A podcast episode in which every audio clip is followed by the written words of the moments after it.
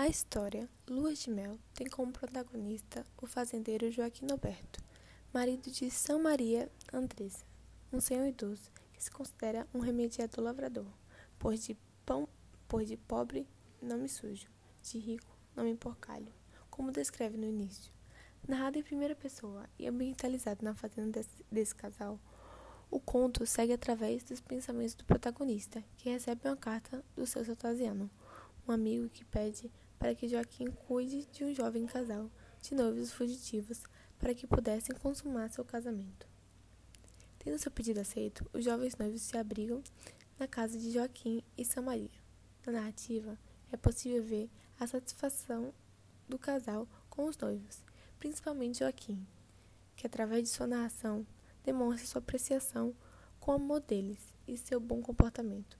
Mais tarde, após narrações que revelam o tempo em que os quatro passaram juntos na fazenda, é descoberto que o jovem, que a jovem era filha de um major que se opõe, que se opôs à união.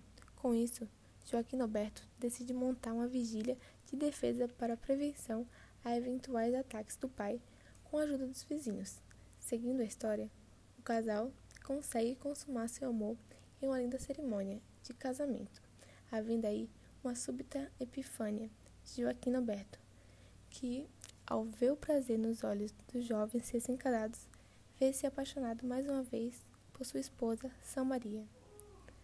Ao fim, o irmão da jovem aparece dizendo que o major cedeu à união, convidando todos ali presentes para uma festa em casa.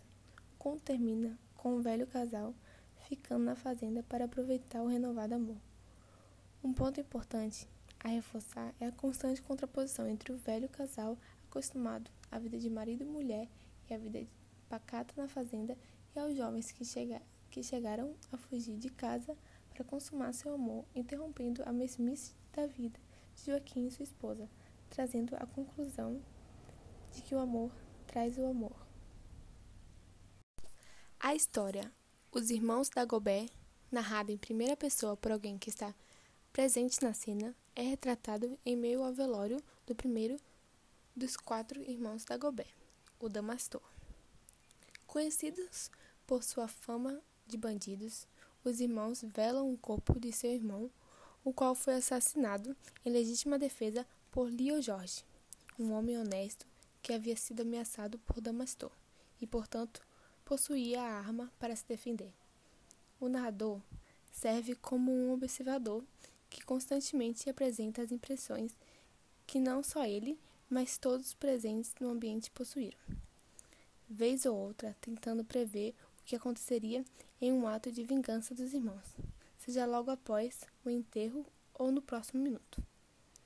Em meio a um fluxo de expectativas a respeito de tal vingança, surpreendentemente o dito cujo aparece, como num ato de coragem ou loucura, tentando deixar claro que havia matado Damastor de forma justa, apenas em legítima defesa. Leo Jorge se oferece para carregar o caixão, o que causa espanto a todos, gerando mais uma vez a expectativa dos irmãos vingarem Damastor. Seguida a cerimônia, os três Dagobés e Leo Jorge levam o caixão, e é nesse momento que o rapaz escorrega em si e quase derruba o caixão. A narrativa segue com o tenso clima de que Leo Jorge poderia ser assassinado a qualquer momento, fato agravado pelas suposições e prenúncias da multidão que acompanhava-os. No entanto, para a surpresa tanto do leitor quanto da plateia, o enterro chega ao fim e o homem não é atacado de nenhuma forma, pelo contrário. Os três irmãos demonstram compreensão a Leo Jorge e admitem que o meu saudoso irmão é que era um diabo de danado agradecendo a todos os presentes e anunciando que iriam viver na cidade grande. Alguns detalhes válidos a ressaltar é que não existe uma marcação temporal ou de espaço no conto entre o velório e o enterro, e que o narrador constantemente capta as reações das outras pessoas que acompanhavam a cena, representando-as. Além disso, a presença da figura de linguagem a literação aparece com frequência no nome dos personagens, como em Dagobé, Damastor, Derval e outros. Ao fim, é possível ver uma relação ao bem versus mal, onde Leo Jorge, que matou uma em legítima defesa, é perdoado e Damaso, o bandido de má fama, é morto.